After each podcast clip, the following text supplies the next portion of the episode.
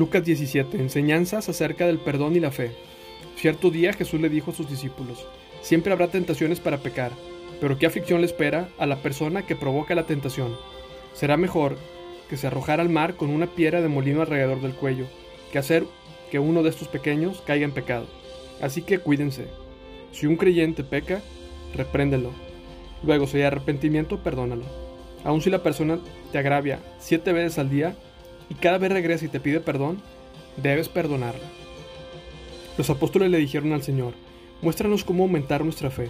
El Señor respondió, si tuvieran fe, aunque fuera tan pequeña como, un, como una semilla de mostaza, podrían decirle a este árbol, desarráigate y échate al mar, y les obedecería. Cuando un sirviente vuelve de arar o de cuidar las ovejas, ¿acaso su patrón le dice, ven y come conmigo? No, le dirá, Prepara mi comida, ponte el delantal y sírveme mientras como. Luego puedes comer tú.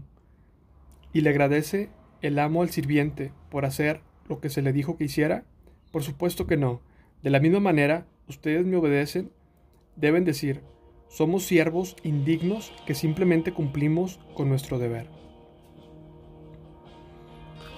Diez leprosos son sanados. Mientras Jesús seguía camino a Jerusalén, llegó a la frontera entre Galilea y Samaria. Al entrar en una aldea, diez leprosos se quedaron en la distancia gritando, Jesús, Maestro, ten compasión de nosotros. Jesús los miró y dijo, Vayan y preséntense a los sacerdotes. Y mientras ellos iban, quedaron limpios de la lepra. Uno de ellos, cuando vio que estaba sano, volvió a Jesús y exclamó, Alaben a Dios. Y cayó al suelo a los pies de Jesús, y le agradeció por lo que había hecho. Este hombre era samaritano. Jesús preguntó, ¿no sané a diez hombres? ¿Dónde están los otros nueve?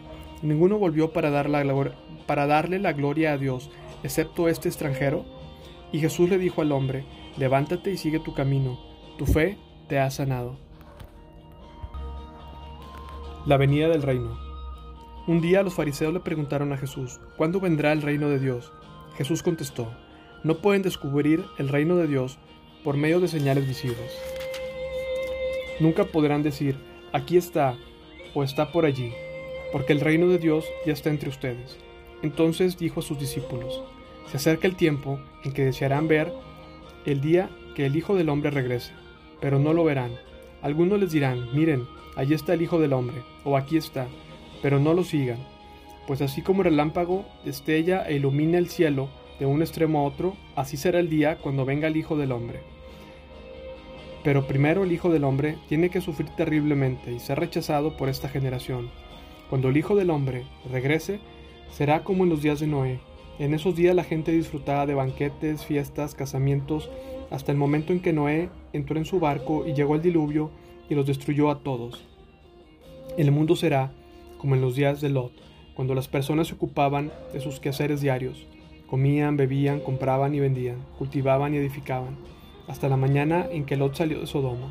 Entonces llovió del cielo fuego y azufre ardiente y destruyó a todos. Sí, todo será como siempre, hasta el día en que se manifieste el Hijo del Hombre. Ese día, la persona que esté en la azotea no baje de la casa para empacar, la persona que esté en el campo no regrese a su casa. Recuerden lo que le pasó a la esposa de Lot. Si se aferran a su vida la perderán, pero si dejan de aferrarse a su vida la salvarán. Esa noche, dos personas estarán durmiendo en una misma cama, una será llevada y la otra dejada. Dos mujeres estarán moliendo harina juntas en un molino, una será llevada y la otra será dejada. Los discípulos le preguntaron, ¿Dónde sucederá eso, Señor?